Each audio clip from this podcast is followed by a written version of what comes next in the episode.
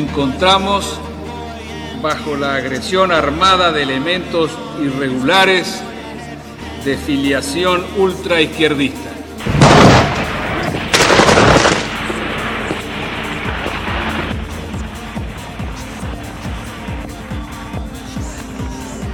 La muerte, otra vez la muerte, la brutalidad, la barbarie. Ahora la democracia ha enfrentado la demencia y la acción sanguinaria de quienes recurren a la violencia como método de acción política, cuando ese proceder elitista, absurdo y atroz ha sido rechazado claramente por todos los argentinos. La democracia se ha fortalecido, pero a un precio muy alto.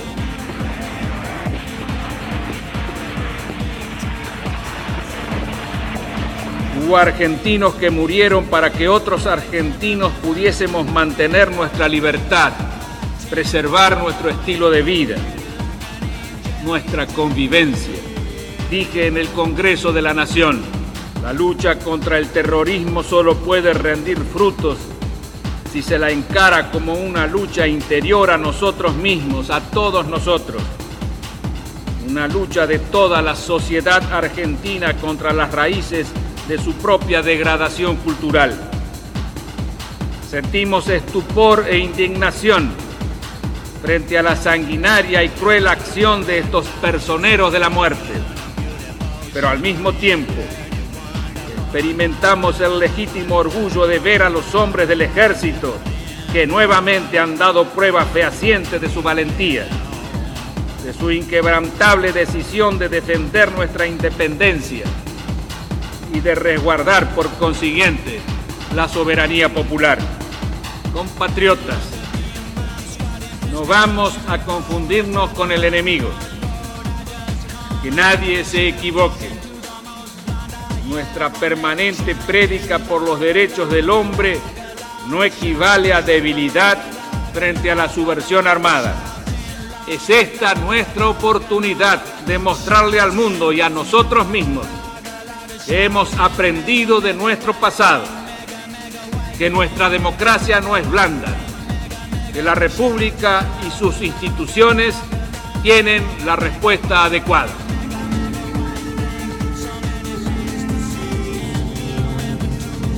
Muchas vidas se han ofrendado para afirmar el compromiso de los argentinos con la libertad, la tolerancia, en definitiva con la Constitución.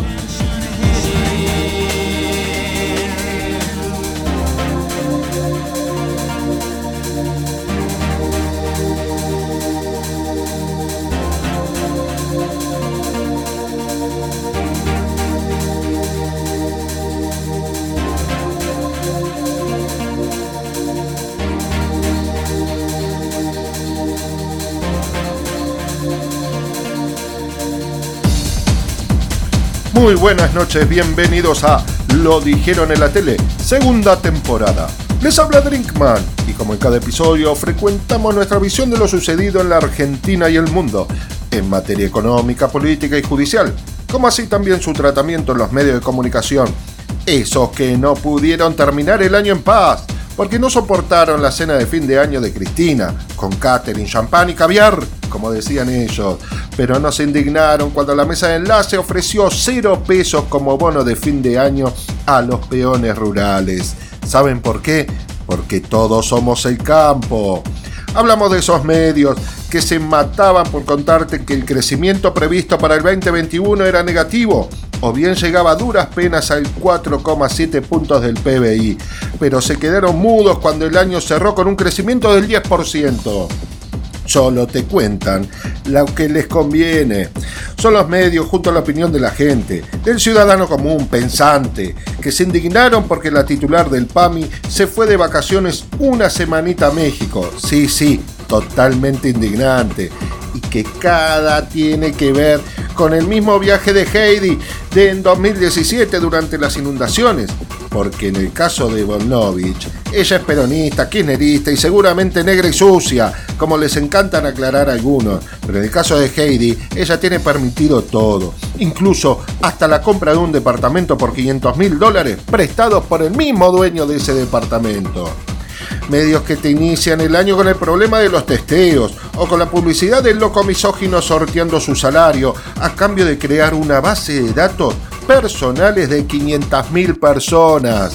Sí, sí, esas mismas personas que estaban en contra de la app Cuidar porque decían que el Estado iba a tener sus datos y te iba a controlar hermosos medios, que te contarán la historia a su manera, que no te dirán que la Argentina había sido electa para presidir la CELAC con voto unánime de los 303 países integrantes.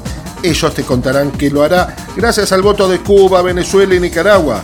Y de fondo, una fotografía de tanques rusos muy obvio todo, muchachos.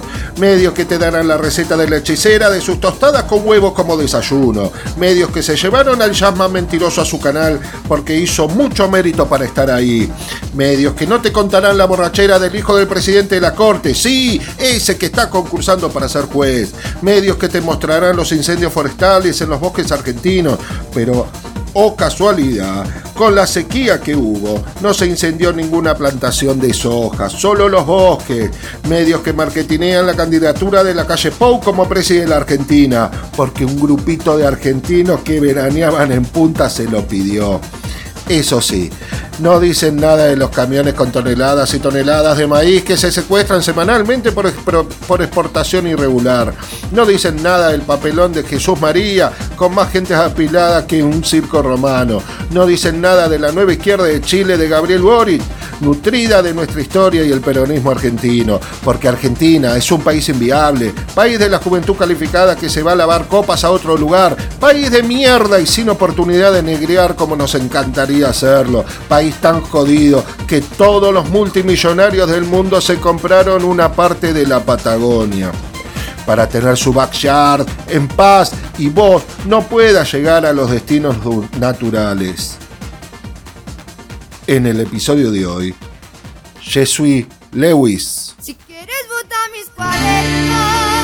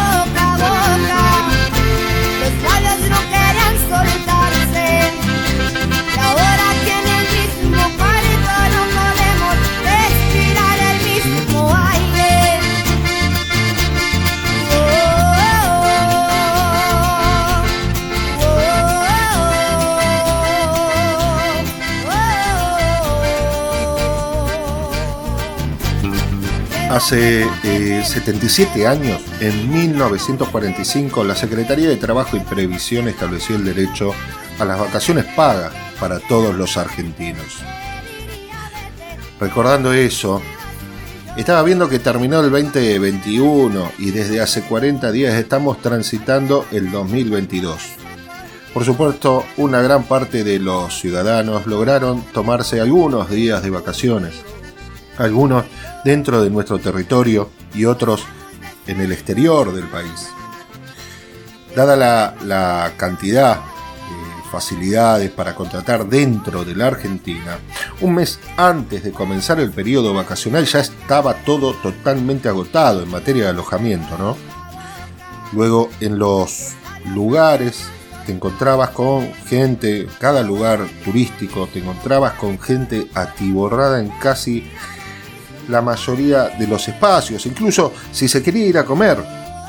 Había que planificarlo con tiempo y en el caso de la cena, sentarse en la mesa casi de día, en el atardecer noche, porque a las 9 de la noche ya no se conseguía lugar.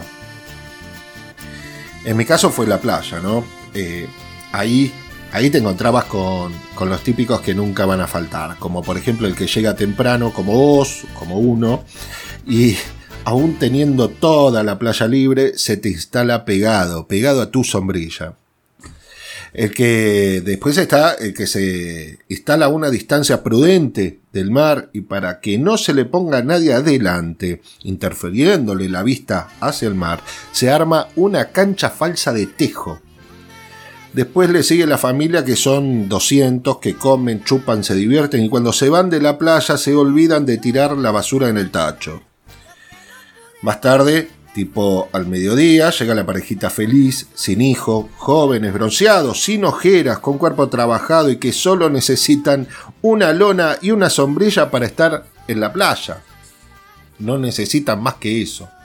Pero atrás de eso, de ellos, le siguen los primerizos blanco teta. Esas son la pareja de jóvenes totalmente blancos, al punto de llegar a la transparencia, con menos de un año de casados, un bebé de tres meses, y llegan a la playa al mediodía con el peor sol, con el cochecito, la sombrilla, la carpa, la silla, la lona, la hedarita, el bolso de bebé y la mochila.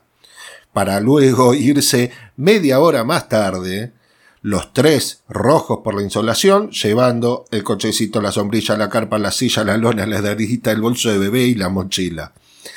Esas son las, eh, las vistas de, de unas vacaciones en la playa. En otro destino van a ser, van a tener otra particularidad, pero a grandes rasgos van a terminar pareciéndose, ¿no?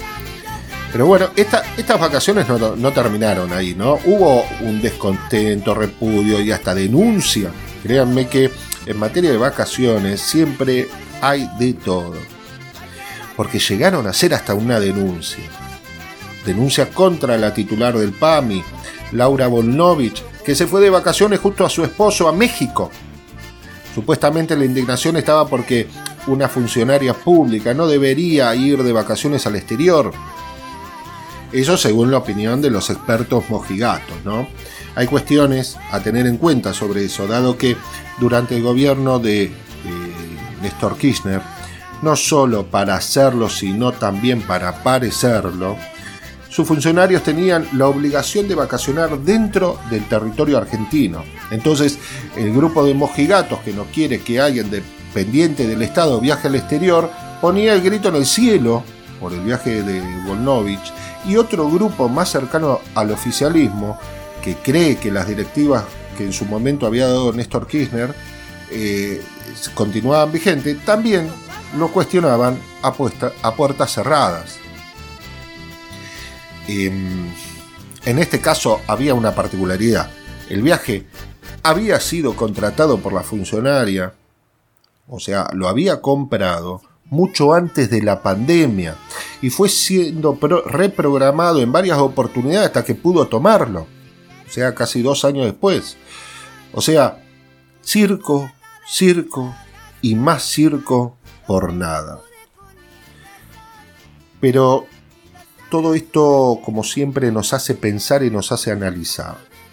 ¿Cómo fue el desempeño de la titular del PAMI? Tenido en cuenta en comparación con sus pares que estuvieron en el PAMI durante la gestión de fatiga. Porque recordemos que en la gestión de fatiga hubo dos titulares de PAMI. Primero estuvo el hijo del, artista y después eh, lo cambiaron por otro. Entonces, durante el gobierno de Fatiga, el PAMI eliminó la opción de medicamentos gratis para jubilados. Durante la este, gestión de Volnovich, o sea, ahora en estos últimos dos años, restituyó los medicamentos gratis para 3.600.000 afiliados. Diferencias que se notan, ¿no? Durante el gobierno de Fatiga, el PAMI dejó un déficit de 8 mil millones de pesos, lo cual fue cancelado durante estos dos años de, gestión de Volnovich. Durante el gobierno de Fatiga, el PAMI dejó una deuda de 11 mil millones de pesos en medicamentos contra el cáncer y otras enfermedades graves. Durante eh, la gestión de Volnovich en el PAMI, se saldó esa deuda de 11 mil millones y se garantizó el tratamiento contra el cáncer y otras enfermedades graves. Son distintas formas de ver la realidad, porque mientras te indignabas por el viaje de Volnovich a México, pasaban estas cosas. En beneficio de los afiliados de Alpami, ¿no? Porque mientras te indignabas por esto, Pato estaba en Punta del Este y no te molestaba. Y cabe destacar en este caso que es más caro veranear en Punta del Este que irte una semana all inclusive al Caribe. Tampoco te indignó que el primero de marzo del año pasado, Lex Luthor abriera sesiones de la Escribanía de Buenos Aires, la legislatura, por Zoom, luego de contagiarse de COVID en Bucios, lugar al que había ido en un avión privado. Son cosas que te indignan a discreción, a discreción de la ideología que representa el turista en cada caso. Porque si representa a Juntos en el Circo no te enterás por el blindaje mediático o no te indigna tanto. Pero si es peronista, habría que colgarlo en la plaza. Dame una noche de asilo Esta noche, por ejemplo, dejemos al mundo fuera. Abre tus brazos, ciérralos conmigo dentro, solo unas horas y luego, cuando amanezca, yo pondré una cafetera y habré llevado esta nube hacia otro cielo de nubes pasajeras. Si el sueño pierde pie, resbala, queda colgando de un hilo. Prefiero una noche entera en vela a tener el alma en filo. Dame una noche de Seguramente el tema de las vacaciones no concluye ahí no termina Porque han pasado algunas cosas que merecen nuestra atención, como el caso del colapso de testeos y contagiados en Mar del Plata, y los méritos del intendente de Pinamar para ser compañeros de fórmula del ex Luthor en el 2023. Entre paréntesis, ambos, tanto el intendente de Mar del Plata como el intendente de Pinamar, tuvieron una nota exquisita y propagandista de parte del editor del gran diario argentino que tituló y refirió como Los intendentes del verano. En el caso de MDQ, ya les, les comenté sobre el colapso en testeos y cantidad de contagios que hubo, pero en Pinamar, siempre tiene que ser noticia por el egoísmo, el individualismo, la muerte absurda y demás situaciones que no son debidamente difundidas y que a duras penas llegan a tus oídos. Una de ellas había sido dada por, por una normativa municipal del intendente que no permitía la venta ambulante en las playas de Pinamar. De manera que si había un tipo vendiendo churros, gaseosa, choclo, barquillo, pancho y lo que te imagines. La policía local le iba a incautar la mercadería e le iban a labrar un acta de infracción contravencional. Ahora, hay cosas que superan lo descabellado, ¿no? Porque esto salió a la luz por un video que se viralizó donde estaba la policía de Pinamar tratando de secuestrarle el canasto de churros a un laburante y algunas de las personas que se encontraban en la playa, entre ellas una mujer, se interpusieron entre los agentes y el laburante para evitar que le saquen su fuente de laburo. Atrás de eso vinieron las declaraciones del intendente de Pinamar, Caradura, dando cuenta que la normativa buscaba que la playa no sea un griterío para que la gente vaya a descansar. Bueno, ahí lo gracioso de esto es que la excusa del griterío no es en una playa agreste de mar azul, lo que... o en cualquier otro que te imagines, ¿no? Una playa privada, estamos hablando de playas públicas. Y lo que dice el intendente de Pinamar, que tiene paradores estilo UFO Point, con, música al palo, gente escabeando y quilombo mal, es increíble. La excusa del griterío lo dice el que quiere beneficiar la privatización de las playas con los paradores. Y no le importa el ruido de los cuatri, de las motos. El cara dura habla de descansar. Sí, descansar, también haciendo en la playa las picadas de 4x4 y atropellando a quien se le ponga delante, ¿no? Es de cara dura y habla de la caradurez de gran parte de los que están en esa localidad, porque salió a la luz la cuestión de las mansiones no declaradas que figuraban como terreno baldío. Por eso digo que son noticias siempre desde el individualismo, el egoísmo. Son las cosas que no nos molestan, porque los medios no nos dijeron que nos tenemos que indignar por eso.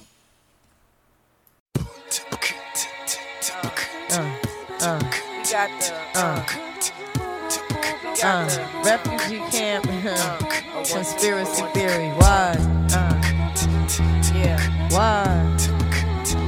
You're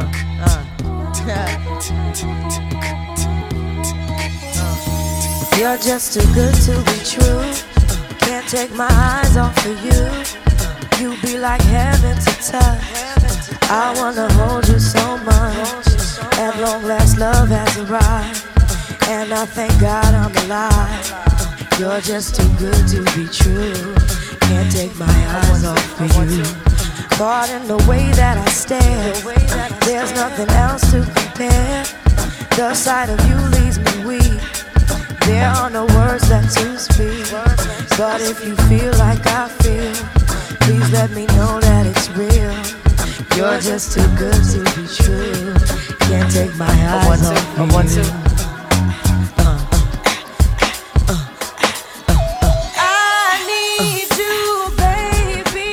Se puede pensar que durante enero o febrero, meses eh, vacacionales, son días donde no sucede nada.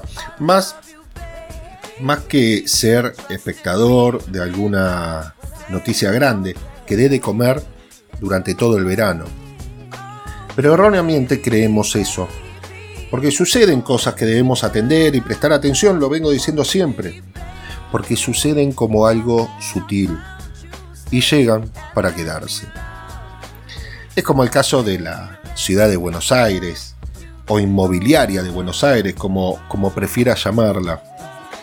En este caso, como la atención está en el resto de las provincias o destinos turísticos en la costa argentina, en la inmobiliaria de Buenos Aires suelen pasar cosas increíbles.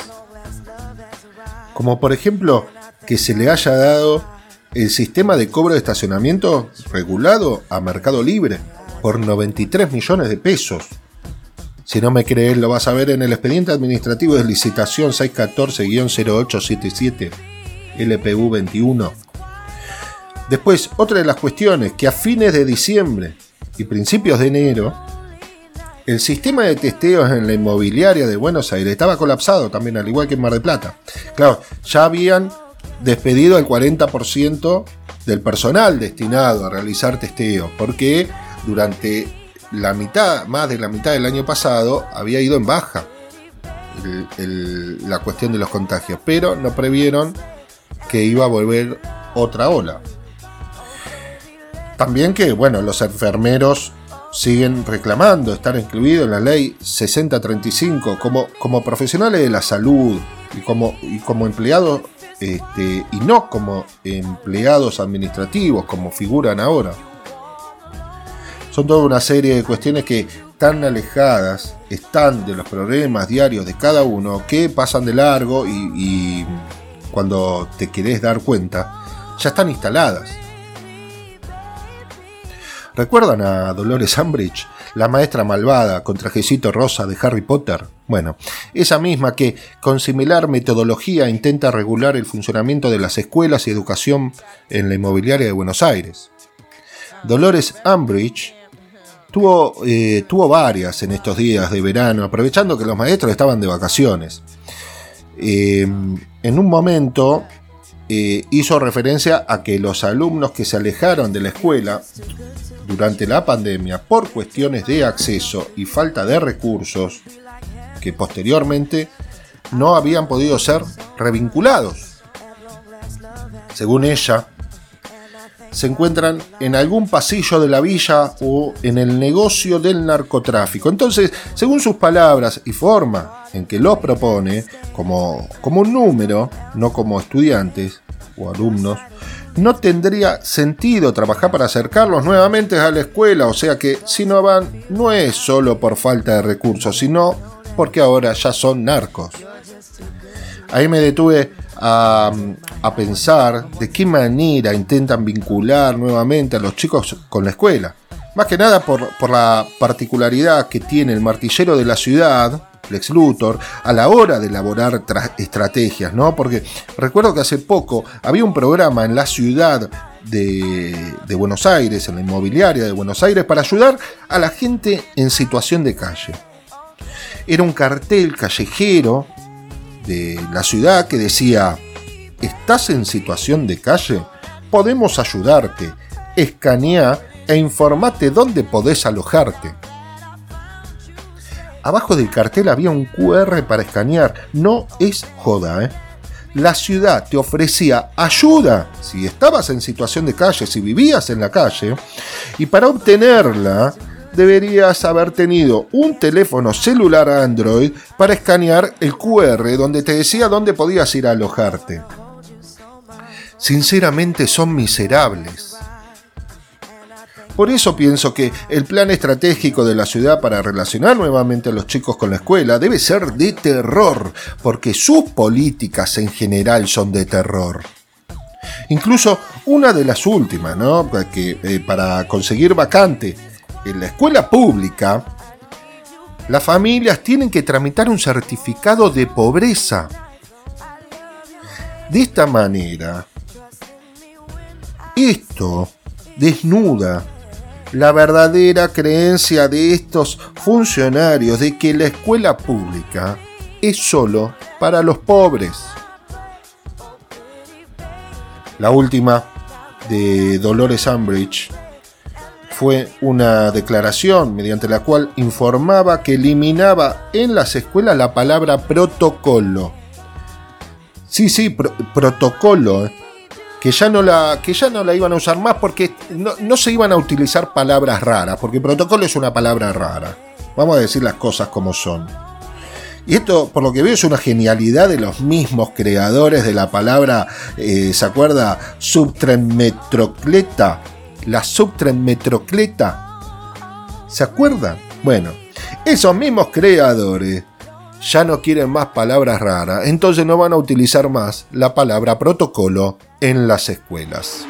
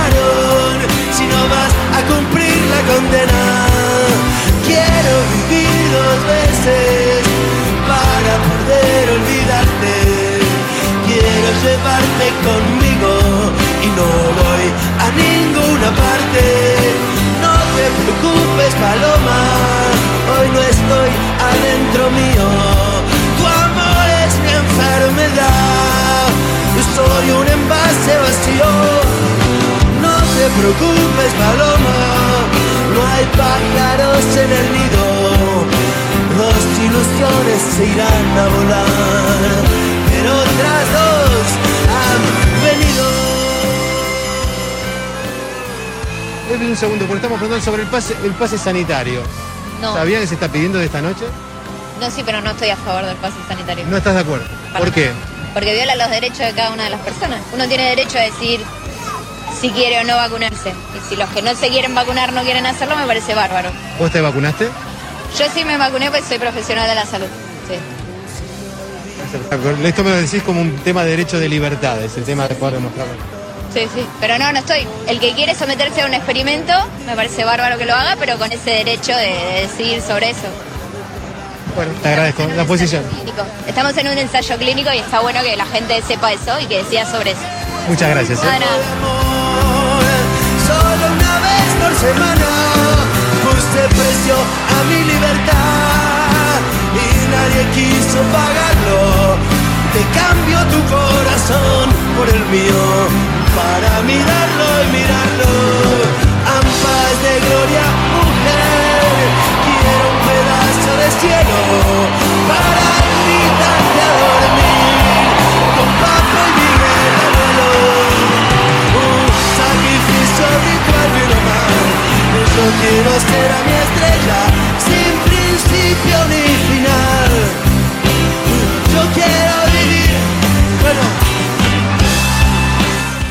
Estos días fueron un, un festín de atrocidades en cuestión de pandemia, ¿no? Como el caso este de la amiga antivacuna que estábamos escuchando, con el discurso de que la obligatoriedad del pase sanitario viola los derechos, que cada uno tiene derecho a decidir, que ella se vacunó porque es personal de salud, si no, no se hubiese vacunado, que la vacuna es un ensayo clínico y que la gente tiene que saber que es un ensayo clínico. Bueno, un montón de falacias más destinadas a crear una publicidad en contra de la salud y los deberes de ciudadanos que tenemos todos, no solo en la Argentina, sino también en cualquier parte del mundo. Lo, lo gracioso de este audio, que tiene un video, y en ese video se ve que la chica que habla estaba con una amiga que estaba re contenta la amiga al momento que va el, el- el- el cronista a entrevistarla. Y, esta amiga, al ver la sarta de pavadas que estaba diciendo la otra antivacuna, se le transforma la cara y empieza a retirarse del plano de la cámara eh, sigilosamente. Genial, genial toda la escena. Recomendado verla. Ahora, es muy difícil esquivar la discusión de la violación de derechos y libertades. Más que nada cuando, cuando se hablan de cuestiones colectivas que exceden la intimidad y la privacidad de uno, ¿no? Porque la reserva de uno, más que nada, porque se ha escrito kilómetros y kilómetros cuestiones relativas a la libertad, a la, li- a la igualdad, a los derechos, a las obligaciones, incluso en una instancia donde todos los países del mundo han reconocido estos derechos. Pero no solo en el reconocimiento, sino que lo más importante es el alcance. El alcance de estos derechos denota excluyentemente la importancia con la cual se los reconoce. En nuestro caso, lo prescripto en el artículo 19 de la Constitución, el principio de reserva. Porque tenemos que tener en cuenta, en cuestiones colectivas, que la libertad individual no es solo un ingrediente destinado a entrecruzarse y limitarse con la libertad individual de otro. Esto, esto significa que, si bien el Estado regula esos alcances, no debieran ser arbitrarios. Con esto, el principio de igualdad. Pero también debieran ser proporcionales y con razonabilidad suficiente en cada una de sus decisiones. Si en el mundo los tribunales han consensuado en que el derecho a la dignidad como derecho humano no le pertenece al individuo, sino que le pertenece a la humanidad, imagínate si no es lo mismo con respecto a la salud en cuestiones eh, pandémicas. Preguntale al enano Manuel. Como dice nuestra Carta Magna, en cuanto al principio de reserva, que no afecte el orden público y que de ningún modo perjudique a terceros. Más claro, imposible. Ahora, dicho esto, Comparemos un poco los números con el tema de las vacunas y el ensayo clínico, como decía esta chica antivacuna, que verdaderamente lo es. Es un ensayo clínico, porque si no, tendremos que esperar como 10 años para hablar de las garantías que da cualquier vacuna con sus fases terminadas. Porque estamos transitando lo que sería la fase 4, salen todos lados, tantos expertos. Pero tenemos en claro que no podemos esperar 10 años en una situación de pandemia. Pensemos un poco, o recordemos, el 28 de diciembre del 2020, hace un año atrás, poco más, no se había inoculado ninguna dosis de vacuna a nadie, porque empezaron las primeras dosis, creo que empezaron el 30 o el 31 de diciembre a darse. En ese momento había 7.216 contagios por día. Cantidad de muertos diarios, 220. Vamos a un año después, o sea, hace un mes atrás, 28 de diciembre del 2021. Se aplicaron 75 millones de dosis en todo el territorio argentino. Los casos diarios ascendían a 30 y 3.000 y había 20 muertos diarios.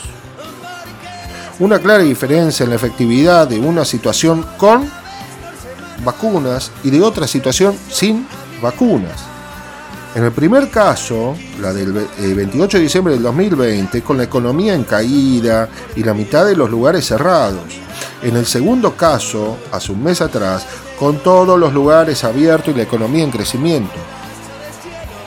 Pero estos días fueron suficientes para evidenciar a las mejores personas, o mejor dicho, suficientes para resaltar a las peores personas, quienes se destacaron en situaciones que se veían cuando increpaban al personal de salud destinado a realizar testeos y si bien hoy en día el contagio le toca a cualquiera, no tengo prueba, pero tampoco tengo dudas que estos genios increpadores de laburantes son los mismos que en el día a día no tienen bien puesto el barbijo, ¿eh? lo tienen debajo de la nariz, no guardan distancia, son los que se juntan con el millón de amigos eh, y, y adentro de un ascensor, si es posible, ¿no? Lo más increíble es que llegué a escuchar a uno de todos estos en un video que le decía a una enfermera que si no estaba capacitada para testear durante las 24 horas que ni se presente a laburar. Toma mate. En el mientras tanto, un artista de comedia de Tucumán y conductor radial, Seferino Décima, durante diciembre del año pasado, o sea, hace poco, tiempo estuvo en sus redes haciendo comparaciones con datos inverosímiles sobre las vacunas. Declaraba estar en contra del carne sanitario y a las autoridades les decía nazis de mierda. Lamentablemente este muchacho falleció por coronavirus hace 20 días. Es el cuento de nunca acabar, como la tapita del CONICET, que presentó un habeas corpus por la cuestión del pase sanitario, acción que por supuesto la justicia le fue desestimada y encima las costas eh, a su cargo, por supuesto, ¿no? La misma que junto con otros decían que se habían robado las vacunas, ¿te acordás? Sí, sí, sí, se robaron las vacunas, sí, con casi 100 millones de dosis aplicadas en todo el territorio argentino. Y vos seguís diciendo que se robaron las vacunas.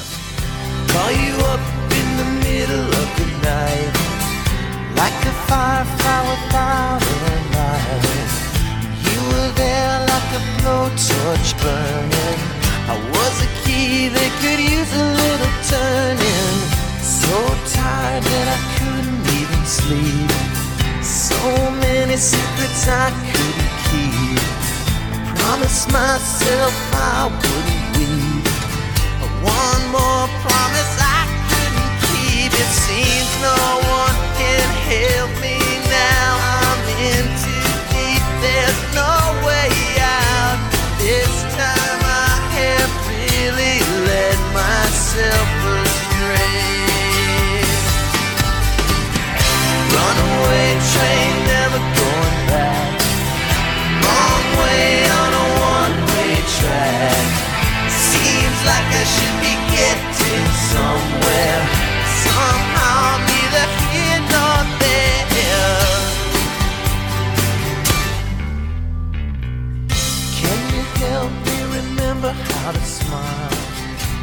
Existe un dicho, mejor dicho, una, una expresión que dice, me gustaría ser mosquito para estar ahí.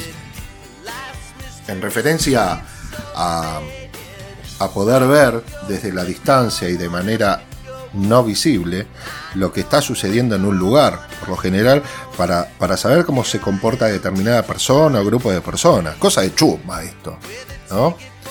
Este, muchas veces uno escucha, eh, si tuvieses poderes especiales, ¿qué poder eh, tendría? Y ser invisible, ese es, ese es lo más. Pero bueno, esto, esto sucede desde aquellos locos que quieren eh, a, su pareja o quien quiere que sea su pareja eventualmente, o en el caso de los jefes con los subordinados, los subordinados con respecto a sus jefes, por curiosidad, curiosidad nomás, ¿no? Chusmas. Eh, entre partidos políticos, entre empresas, en el orden financiero. Y desde el gobierno, cuando se es jefe de un Estado, sea nacional o provincial, con respecto a un grupo determinado, sea de, su, de la oposición o bien incluso de los, de los propios de su espacio. Fíjense que eh, de todos los ámbitos que les estoy hablando, falta el grupo de amigos. Falta el grupo de amigos porque dentro de la amistad dentro de la verdadera amistad, la idea de ser mosquito, de ser invisible, no se le cruza a nadie por la cabeza. El verdadero amor. Pero bueno, por supuesto que hablamos de idea, porque cuando esto supera el margen de idea, o sea, sale de la cabeza y se lleva a la práctica, sea que se trate de espiarle el teléfono a tu pareja, meter cámaras y micrófonos en el ámbito laboral, en la intimidad de la casa de alguna persona, saber qué piensan y demás cosas. Tanto que piensa un, tanto un, individuo o un grupo de personas. Cuando se lleva a la práctica en esos casos, se cruza el umbral de la ética, de la moral, de la coherencia, del respeto, cuando se cruza el umbral y se invade la, intimidad de otro o de otros, se comete un delito. Tan simple como eso. Cuando se cruza el umbral de la intimidad ajena con la finalidad de perseguir, no solo se es un delincuente, sino que se entra en el campo de lo siniestro, en Argentina crece un nuevo escándalo en torno al anterior gobierno, el del expresidente Mauricio Macri, después de que se dieran a conocer videos que probarían que exfuncionarios buscaban organizar denuncias judiciales en contra de sindicalistas en connivencia con fiscales y con jueces.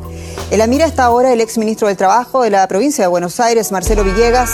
Aparece en un video de 2017 tomando una reunión con otros funcionarios hablando de establecer una gestapo en alusión a la criminal policía secreta de la Alemania nazi para perseguir a sindicalistas en Argentina.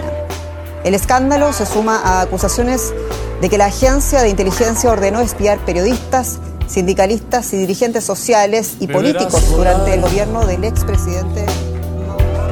Por la ciudad de la furia.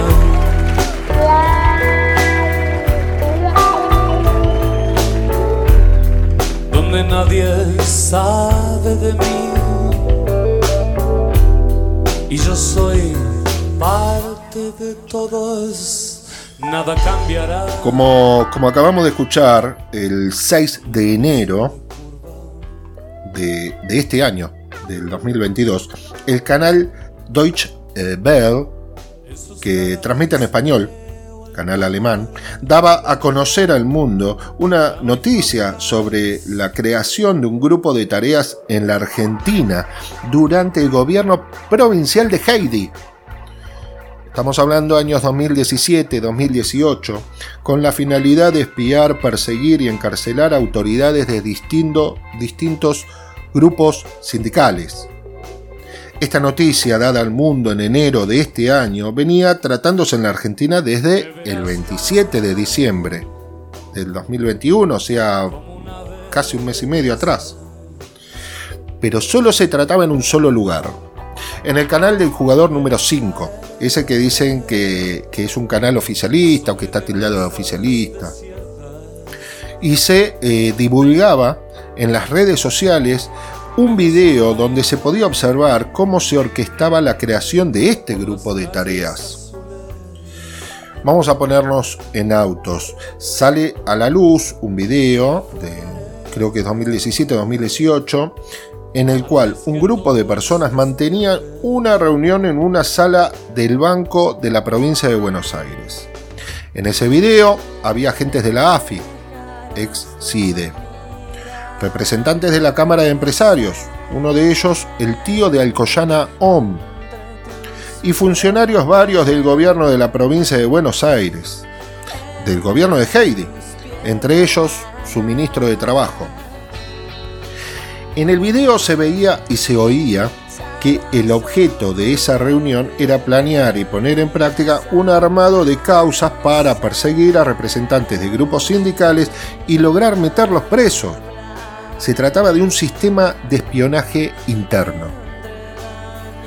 En, ojo, vamos a hacer una aclaración. Esto que estamos hablando, fatiga, por el momento no tendría injerencia, o por lo menos no, no aparece. Hago la aclaración porque hasta el momento tenemos cuatro causas distintas de espionaje. Armados de causas y persecución durante el 2016-2019. Y que vale la pena distinguirla porque si no nos mareamos y no sabemos de qué estamos hablando y no son las cuatro iguales. Tenemos una, que es el espionaje de fatiga hacia los familiares de Lara San Juan. En esa él está procesado. Tenemos otra, el espionaje de fatiga hacia políticos opositores, políticos propios de su espacio, jueces y periodistas. Después tenemos otra, este, perdón, en ese, en ese mismo espionaje se deriva otra causa que tiene una rama sobre empresarios por la causa Cuadernos contra Cristina, con protagonistas con como el falso espía, el falso DEAR, ¿se acuerdan que está preso ahora? El deshonorable Carlos del Ministerio Público eh, y Pato. Después está eh, esta cuarta causa, que es la que les estoy comentando ahora, que es el espionaje de Heidi y sus funcionarios para perseguir y armar causas en contra de representantes sindicales.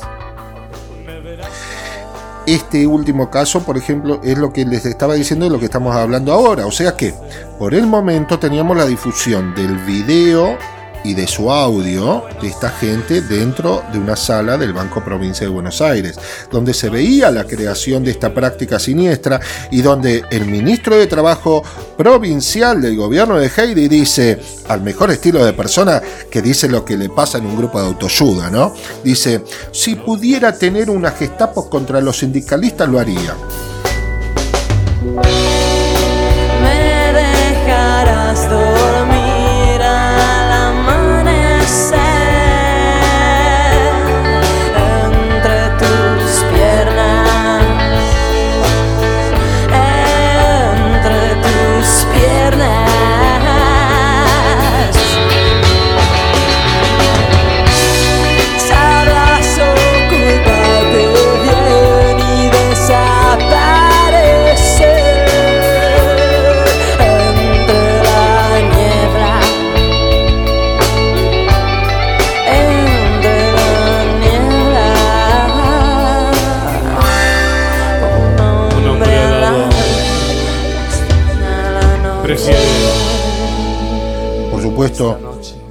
Con todo lo que implica una frase de esta, ¿no? Hasta, hasta dónde llega la expresión que te lleva a una de las peores épocas de la historia mundial. Ahí el genio no tuvo mejor idea que, a pesar de estar armando un grupo de espías internos para, para perseguir, necesitaba decir, yo quiero que sea como una Gestapo. Bueno, a partir de ahí eh, y en 45 días sucedió de todo. Primero el silencio de los medios de comunicación por muchos días, como blindaje y esperando que la noticia se diluyera, al punto tal que el tema no se trataba en la Argentina, pero en las agencias de noticias del mundo sí, como acabamos de escuchar recién. Luego aparecieron los políticos de cuarta, como Natalio Ruiz, ese que que fue gobernador en Mendoza, que ante la pregunta sobre el tema dijo que se trataban de dichos fuera de contexto. Luego apareció el pelado Panini, periodista, diciendo esto. El ministro de Trabajo de María Eugenia Vidal, Marcelo Villegas, les dice a estos empresarios, si yo pudiera, armaría una gestapo para ir contra todo el sindicalismo.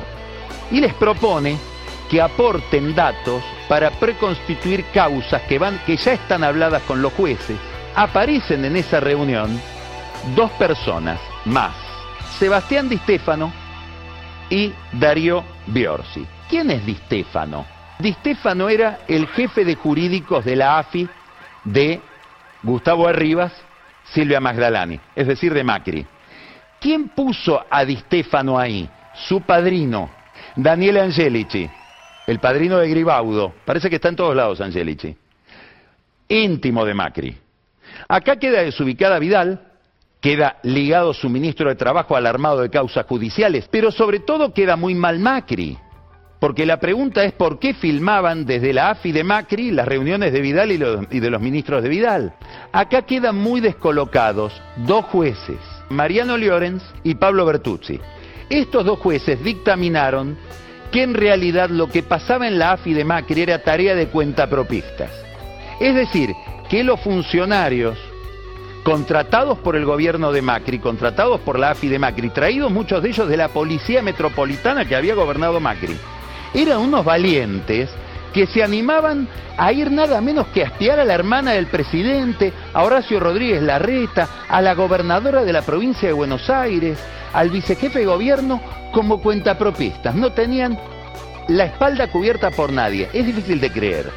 Pero ahora con este video es muy difícil de demostrar. Los periódicos no, no publicaban nada sobre el tema y seguían pasando los días. ¿eh? Después para, apareció el Rotonda Duro, quien eh, fuera ministro de Seguridad de Heidi en su momento, que decía que se trataba de una lucha contra las mafias. Luego, la versión de Heidi, ¿no? Para mis ministros, para los empresarios de la construcción, que ellos mismos lo dijeron en un comunicado hace días, era una reunión de trabajo. Pero eh, perdóname, María Eugenia, ¿por qué estaban agentes de inteligencia sentados a la mesa? No, no, termino de entenderlo. Eso lo va a tener que explicar la gente de la AFI en sede judicial.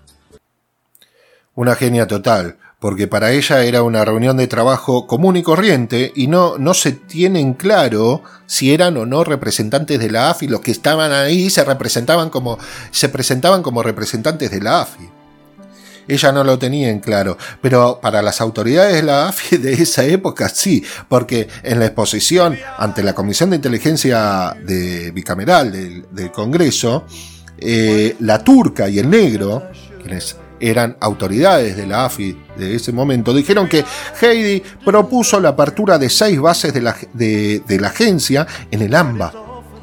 La mandaron al frente con pitos y matraca su ministro de Trabajo se negó a ir al Congreso también ante la Comisión Bicameral por este hecho, eh, se negó de ir después para no declarar contra sí mismo, por supuesto, su derecho, ¿no? No declarar contra sí mismo, pero el tipo directamente no presentó por esa, con, esa excusa.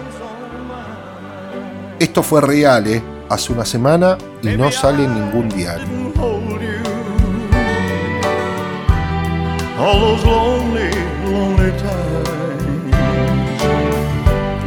And I guess I never told you.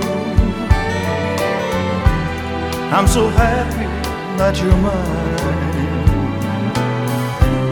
If I made you feel second best, girl, I'm so sorry I was blind.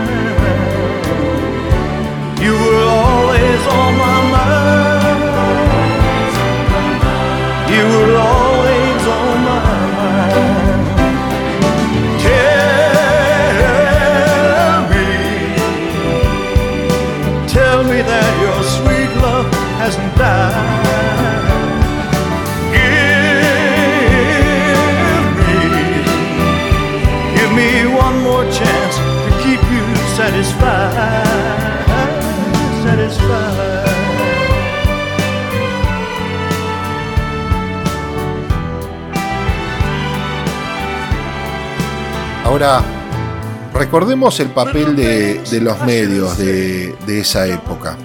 El Pata Medina está detenido, está a punto de ser trasladado. Adelantamos que el poder político estaba acumulando pruebas para meter preso al Pata Medina el 3 de julio. Porque te vamos a contar qué otro gremio van a explotar, qué otro gremio va a implosionar.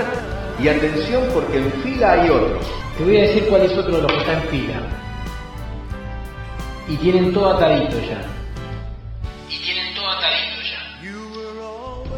Casi que le pegan la última puntada y van a la justicia, que es el Pata Medina. Y que fue lo que decidió al gobierno de Vidal y al gobierno de Mauricio Macri a decir, armemos la denuncia. Armemos la denuncia. Esa información que vimos acá, que fue un adelanto en animales sueltos, que ahora se corrobora. Que ahora se corrobora. Porque ahora está preso, ¿no? Si está Moyano, el clan Moyano viendo el programa del otro lado, ¿no? ¿No, no les puede pasar a ustedes, muchachos, esto mañana? ¿No les puede pasar a ustedes, muchachos, esto mañana? ¿No sienten que puede haber un cambio en la percepción social y que el país va cambiando y que ahora ustedes no tienen más lugar en este país? ¿Ustedes no tienen más lugar en este país? Así daban las noticias, como, como si fueran cosas que sucedían y se obtenían de fuentes de información. Eh, pero dado lo que se observa en este video eh, de, de, de, la Gestapo y de estos periodistas, cómo funcionaban como, como, como operadores y parte del equipo de, de, espionaje, porque en los programas de televisión, al mismo tiempo que sucedía esta reunión de Gestapo, en los programas de televisión salían con noticias relativas a lo que se trataba en esa reunión.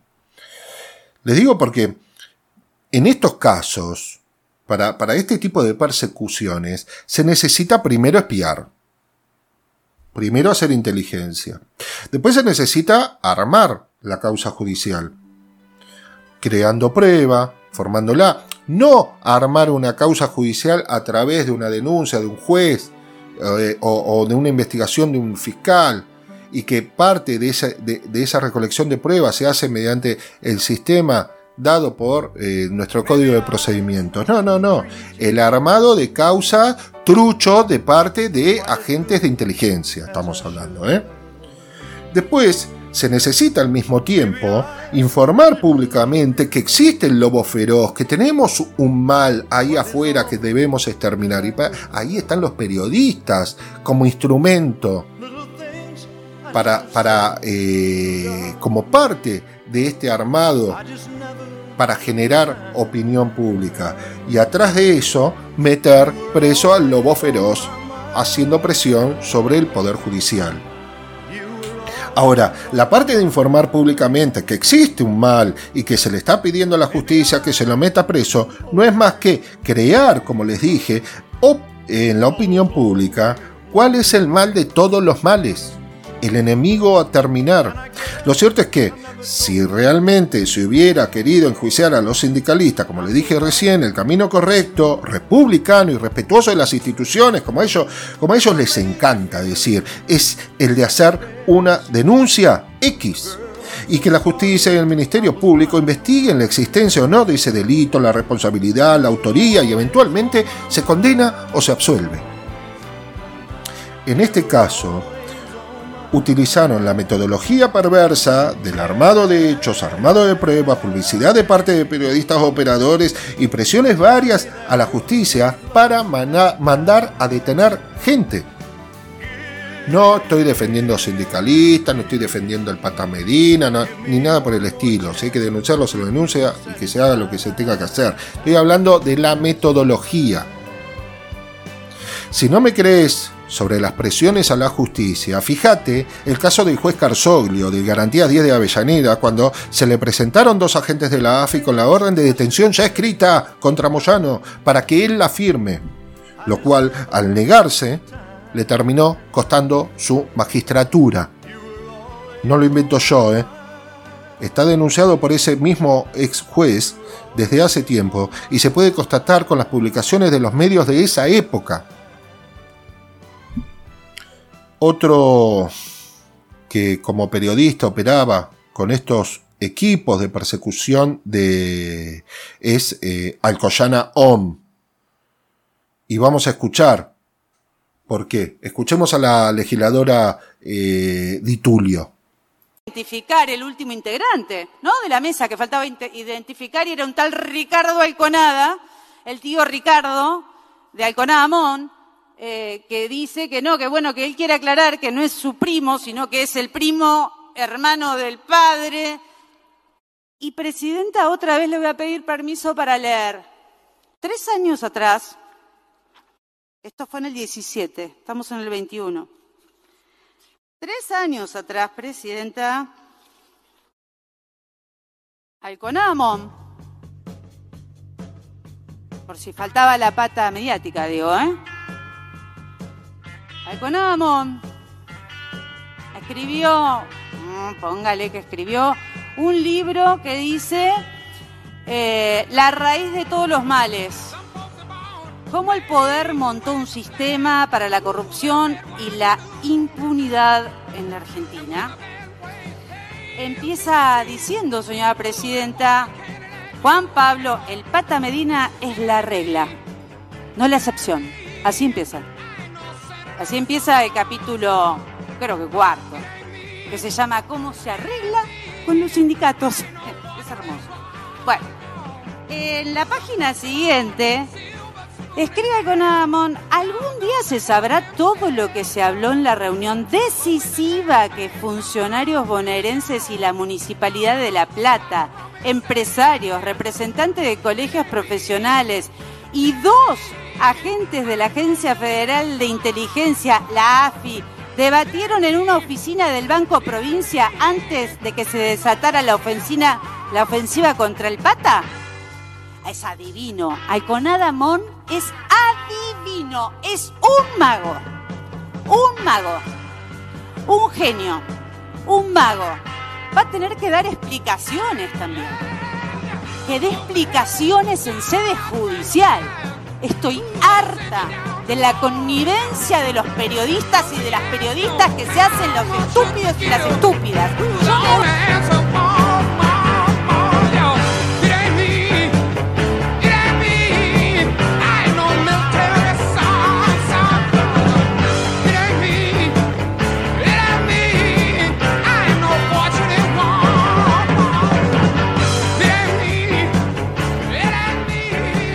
El tema era que en el video estaba el tío de Alcoyana Om.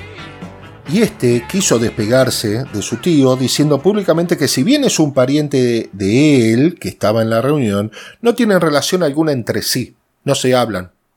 No tienen ni siquiera relación familiar. O sea, son parientes, pero nada más.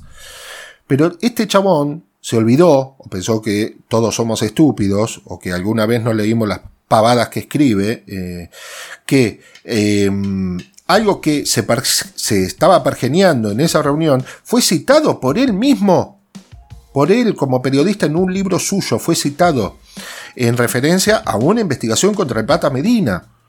Y se estaba hablando lo que se hablaba en esa reunión.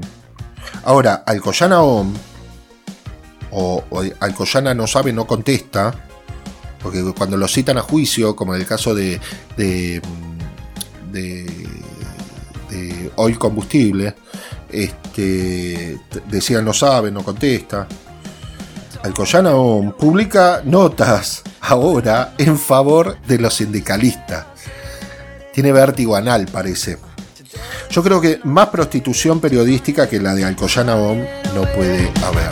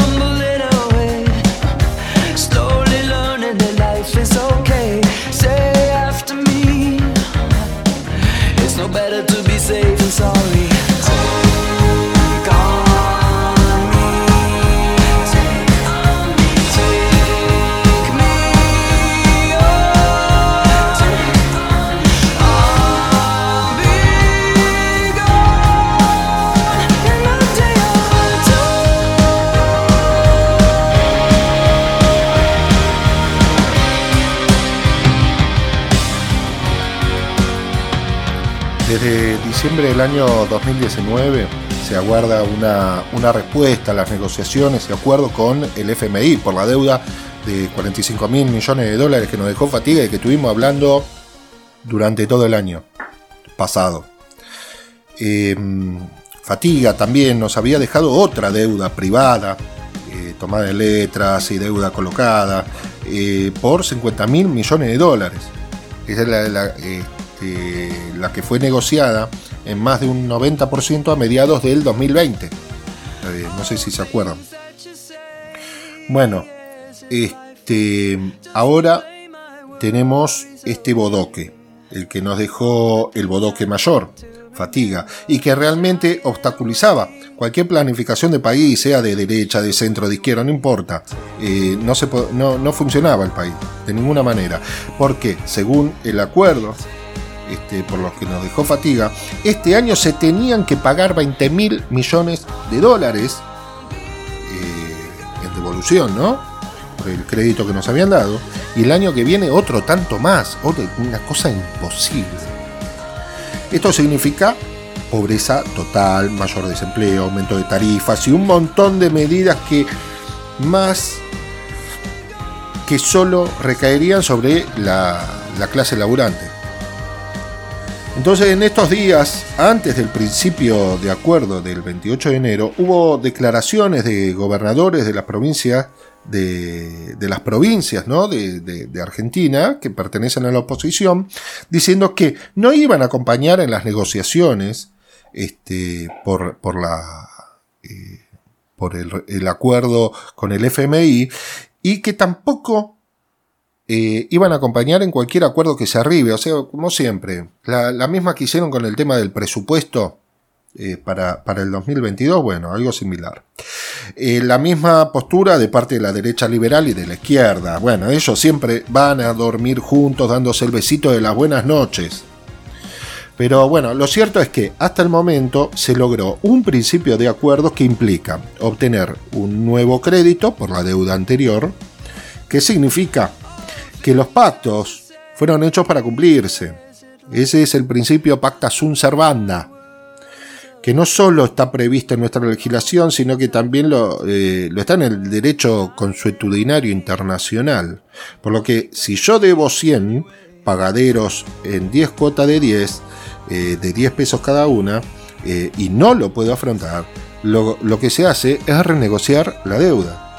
¿De qué manera? ¿Cómo se renegociaría? Y esto implica cumplir la deuda anterior, pagar esos 100, para poder resolver ese contrato realizando un nuevo contrato, pero con otras condiciones de cumplimiento. Por ejemplo, la deuda de 100%, de 100 pesos, pagarla después en 100 cuotas de un peso cada uno, a modo de ejemplo.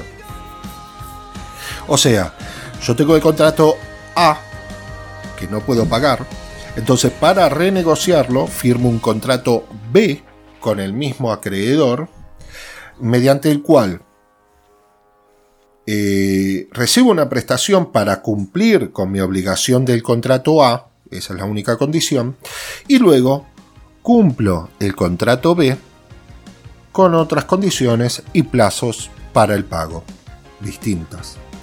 Por supuesto que acá los medios y la oposición empezaron a decir que tomamos deuda con el fondo, que terminamos haciendo lo mismo que hizo Fatiga y una sarta de boludeces más que solo son falacias, porque lo cierto es que cualquier instancia de la vida de un individuo en lo micro y en lo macro para cancelar una deuda se hace mediante el pago total. Y ese pago total se hace en las condiciones pactadas al inicio de ese contrato y tomando con el mismo acreedor la misma deuda, pero con otras condiciones de pago después. Contrato A y contrato B. Ahora, más allá de los puntos de acuerdo con la renegociación de la deuda, que no son los mejores, lo cierto es que nadie está de acuerdo. Nadie, nadie en el país está de acuerdo. Solo Alberto Fernández. Juntos en el circo y los medios diciendo que hay que leer la letra chica. Letra chica, por Dios. Lo que verán estos tipos es si están de acuerdo o no con lo firmado en las condiciones. Pero terminen de decir tenemos que ver la letra chica como si fuesen abogados de la serie Suits. La izquierda, después por el otro lado, está en contra total de la renegociación porque dicen que la deuda es ilegal y no debe ser pagada o, eh, o sea, para ellos entrar en default. Sí, sí, sí, esto es así, ¿eh? lo vengo diciendo desde siempre, la izquierda argentina, que no es la misma izquierda del mundo y que en lugar de ser una agrupación ideológica política seria, funcionan como adolescentes que eh, contrarían cualquier existencia, la existencia misma del aire. Muchachos, sabemos que la deuda es ilegal, pero el Estado está obligado a pagarla no se va a tribunales internacionales porque no hay precedentes sobre el tema y porque hasta que se expidan esos tribunales internacionales, el país va a seguir en caída como hasta ahora. Eh, sí, sí, se denunció ante la justicia nacional a los que participaron en esa toma de deuda y eventualmente, Dios quiera, se irá contra sus patrimonios, pero primero, para eso, deben dejar de tener poder en todos los rincones del Estado y en los medios. Y ustedes, izquierda bichito de luz, no hacen mucho para evitarlo. Por otro lado, el kirchnerismo duro también está en desacuerdo con el principio de acuerdo. Incluso Máximo Kirchner renunció a la presidencia del bloque por entender que no puede pedir que se vote a favor de ese acuerdo, cuando él votaría a favor, pero ideológicamente está en contra de las condiciones. Yo en este caso no sé. El tiempo va a hablar sobre este tema, si es una estrategia, si no es una estrategia o si es una locura. Hay que dejar pasar los días. Por el otro lado tenemos los libertarios, amantes de la izquierda, que como siempre terminarán juntos.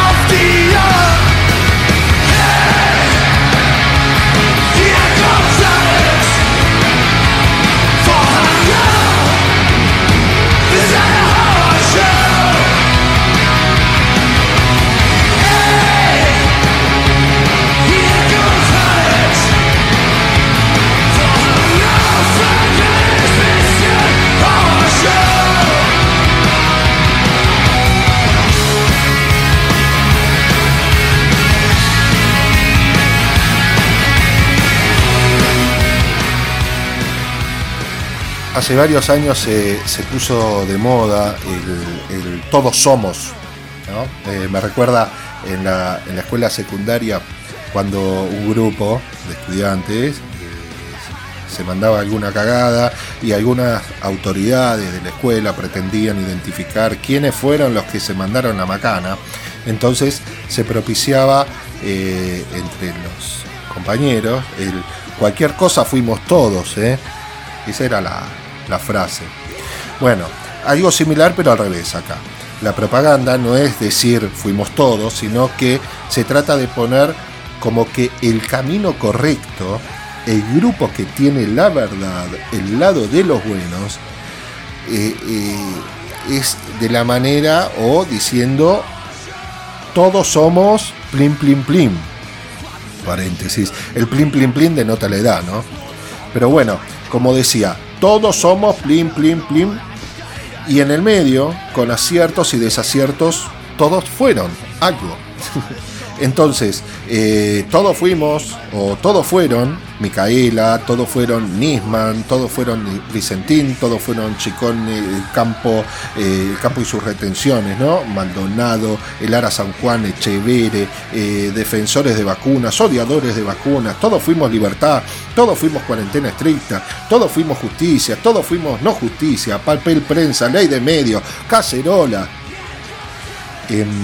desde periodistas hasta empresarios, desde víctimas de agresión hasta victimarios declarados inocentes luego, como el caso de los musulmanes. Ahora, entra en juego el poder de, la televisión, la radio, los diarios, eh, bueno, el de las redes, eh, todo eso, todo ese poder es infinito. Incluso ahora, para decir que todos somos Ucrania, ¿no? Cuando sabemos perfectamente que Estados Unidos lo que menos defiende es la libertad extranjera, todo lo contrario. Pero seguimos creyendo conforme su política publicitaria de, las películas que sacan de Hollywood, eh, como, como dice la canción. Si conocen historia no es por haber leído, sino después de haberla visto en el cine americano. Tremenda canción de Piero. Bueno, este, luego de un tiempo, nos vamos dando cuenta que la premisa era falsa y que verdaderamente los que dijeron todos somos, en algunos casos, lo que verdaderamente fueron fue ser instrumento satisfactorio de los intereses del poder real. Porque hoy en día se ha denunciado civilmente a síndicos y auditores puestos por el juez de Avellaneda, eh, provincia de Santa Fe, por 25 millones de dólares en el caso Vicentín. Y vos no te enteraste. Pero en su momento dijiste, todos somos Vicentín. Porque cuando vivís como laburante y votás como empresario, te indignás por las asignaciones, los planos, incluso los planes, ¿no? Incluso decís que, que esas negras de mierda tienen hijos para cobrar un plan pero eh, te quedás bien calladito con las casas de lujo no declaradas y que figuran como terrenos baldíos o los barcos no declarados en Nordelta. Te gusta la boina, el poncho, el potro y el locro, gritás viva la patria y te quedás callado cuando en general eh, por Redón encontraron peones hacinados con COVID y bajo el régimen de servidumbre. La gente del campo es decente, dicen después. Fuiste el fiscal muerto, y ahora, luego de tantos años, ya no sabes qué creer después de tanta pericia manoseada por la Gendarmería de Pato y los titulares mágicos del diario La Corneta antes de cada informe pericial, ¿no? Tantos llamados de Pato y Laurita en ese día al fiscal, sin poder justificarlos, tanto silencio y distancia de James Bond, tanta denuncia endeble, sin prueba, con notas periodísticas y hoy cerrada por el memorándum con Irán. Lloraste por las Torres Gemelas, pero no tenés idea de cómo quedó Irak, Libia, Yemen, Siria, luego del paso de libertad de Estados Unidos. Nunca te vas a enterar cómo va a dejar la OTAN Ucrania después de todo este quilombo. Pero claro, hoy todos somos Ucrania y Putin es malo, malo, malo. Hoy eh, nos sucede lo mismo con eh, el Lago Escondido. ¿Cómo son los peronistas y kirchneristas los que intentan hacer cumplir la normativa y resoluciones judiciales del paso público hacia el lago, ahora sos Lewis. Todos somos Lewis. Como lo es el campo en el sur, que son Lewis. Como lo son los policías locales, que son Lewis. Ahora todos son Lewis, sí, sí, el mismo que compró todas las tierras alrededor de un lago para que nadie tenga acceso a ese lago. El que fue dueño de Denor, sí, la misma que te vive cortando la luz por falta de inversión. Dicen ello por las tarifas que no están actualizadas, pero cuando supuestamente Fatiga las actualizó, eh, la desinversión sigue igual, ¿no? Pero no importa, Jesui Lewis, porque Azul Grana publicó la nota que la vida era mejor a oscuras. Te decía que la luz era artificial, afectaba la salud, la vejez, la osteoporosis y provocaba la pérdida muscular. En el mientras tanto, decís Je suis Lewis. Y mientras decís Je suis o todos somos, te olvidaste de ser vos.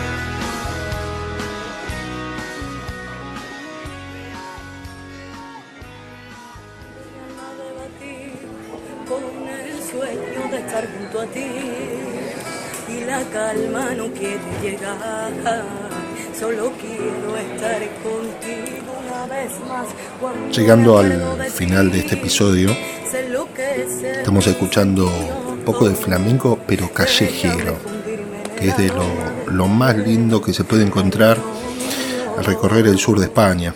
En cada, en cada callecita, en cada rincón, se va a encontrar un dúo, una guitarra, un grupo, eh, todos, todos haciendo su mejor versión de la rumba, de la que se trate.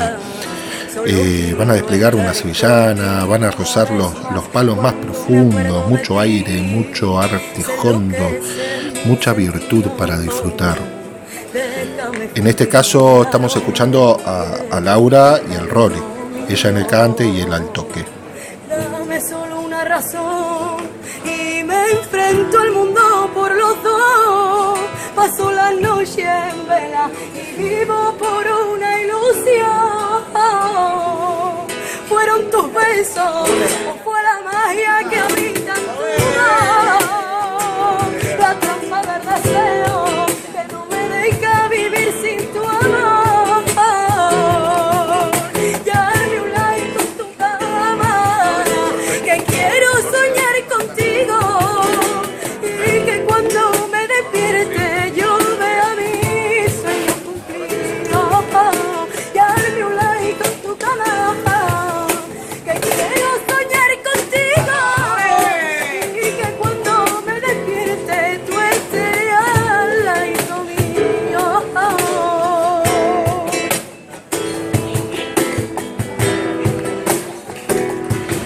Pero bueno, eh, continuando en este bloque final de Lo dijeron en la tele, segunda temporada, nos preparamos para cocinar algo realmente gustoso, con mucho condimento y que bueno, van a ser unas ricas empanadas.